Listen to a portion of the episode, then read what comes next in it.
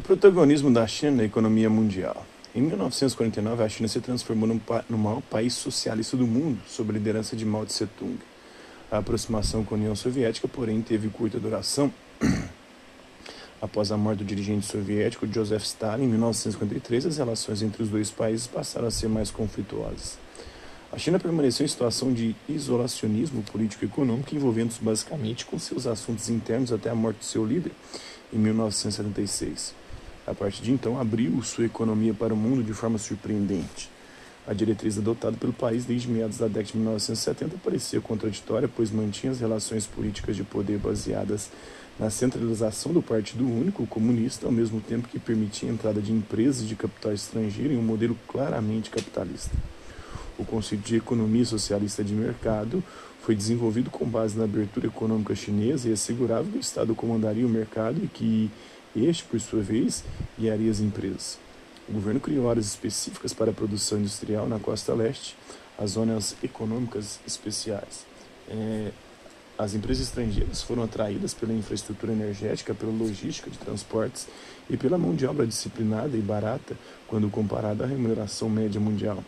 O rápido crescimento econômico da China diante da abertura comercial iniciada na década de 1970 propiciou uma grande ascensão do PIB e mudou as condições de vida da população do país. De acordo com informações do governo chinês, o índice de pessoas em condição de pobreza foi muito reduzido nos últimos 40 anos em decorrência das novas oportunidades de trabalho e da reformulação do sistema agrário. A expansão urbana tem incorporado as áreas rurais adjacentes, de modo que os habitantes dessas áreas são referidos como migrantes do campo sem que tenham saído de seus lugares de origem. Essa perda da territorialidade, muitas vezes é acompanhada por ganhos sociais na área urbana em razão de determinações do sistema de registro domiciliar chinês, o Hukou. O Hukou e a discriminação socioespacial na China. O sistema Hukou foi implementado na década de 1950 e funciona como um documento que vincula as pessoas a uma área geográfica rural urbana. Ele também estabelece a atividade a ser exercida, agrícola ou não agrícola, controlando o êxodo rural, uma vez que as pessoas não podem migrar do campo para a cidade sem ter seu RUCO modificado. Com a crescente expansão urbana industrial, muitas áreas rurais passaram a receber a classificação de urbanas, mas as autoridades locais nem sempre alteram o RUCO de seus habitantes. Com isso, os cidadãos com RUCO para trabalho agrícola em cidades tendem a exercer atividades informais e mal remuneradas e sofrer discriminação. Então, a China, urbanização, integração mundial exportações em 2016. Né? Tem várias metrópoles, né, com mais de 10 milhões e outras de 5 a 10 milhões. Tem é, metrópoles de 2,5 a 5 milhões e de 1 a 2 milhões e meio. Tem regiões com níveis de integração mundial extremamente é, bem integradas, como regiões integradas, regiões em processo de integração, tem províncias intermediárias, tem os enclaves periféricos, e tem as exportações das províncias muitas delas em bilhões de dólares, né? chega a 600, é, 300 bilhões de dólares, 200 bilhões de dólares, 100 bilhões de dólares, 150 bilhões de dólares. Tem os investimentos também direto estrangeiro em bilhões de dólares. É, a fonte é o Atlas da China, é os novos Echelle de Poissons. Né? Então, a nova Rota da Seda, projetos estratégicos e investimentos chineses. Você já ouviu falar da histórica Rota da Seda? O nome desse importante eixo comercial se originou do produto de grande aceitação de mercado, a seda desenvolvida pelos chineses. A rota foi um conjunto de vias interligando o leste e o centro da Ásia ao Mediterrâneo, abertas no século II a.C. pelos chineses.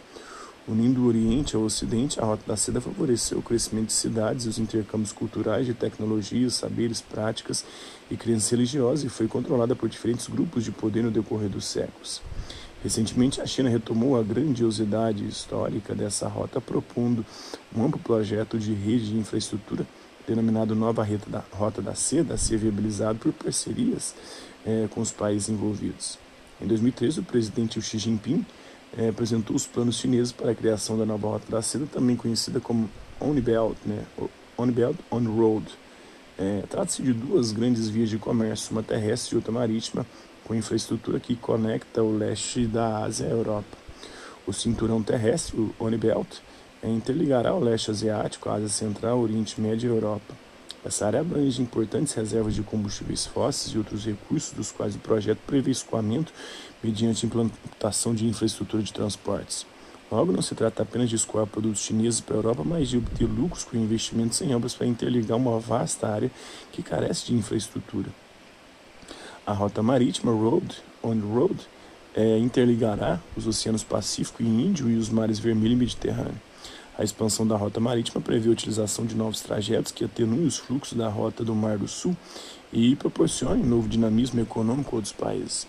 Os valores envolvidos no projeto são principalmente do governo chinês e equivale a 13 vezes o que foi investido pelos Estados Unidos com o Plano Marshall na reconstrução da Europa depois da Segunda Guerra Mundial.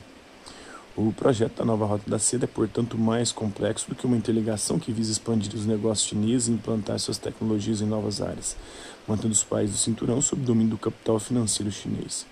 Esse é um passo importante na consolidação do poder econômico e estratégico da China no mundo. Analise a importância é, estratégica da nova rota da seda, considerando a analogia com a rota histórica. Que outros interesses envolvem a nova rota, além do seu potencial comercial? Domínio em vários aspectos, né? econômico, comercial. A nova rota da seda e via marítima, o cinturão terrestre, tem as duas, né? 2018 tem o cinturão econômico da rota, tem a nova rota marítima, tem os novos corredores econômicos, tem os portos marítimos que têm convênios aí com a China ou com o capital de empresas chinesas. Ela tem investido também em infraestrutura na África e na América Latina também. Os projetos vinculados à iniciativa do governo chinês, construindo ferrovias, oleodutos, gasodutos né, e outros em estudo ou em construção. Fonte aí é o Vidal, la nova Ruta de la Seda, o grande plano estratégico de China do país.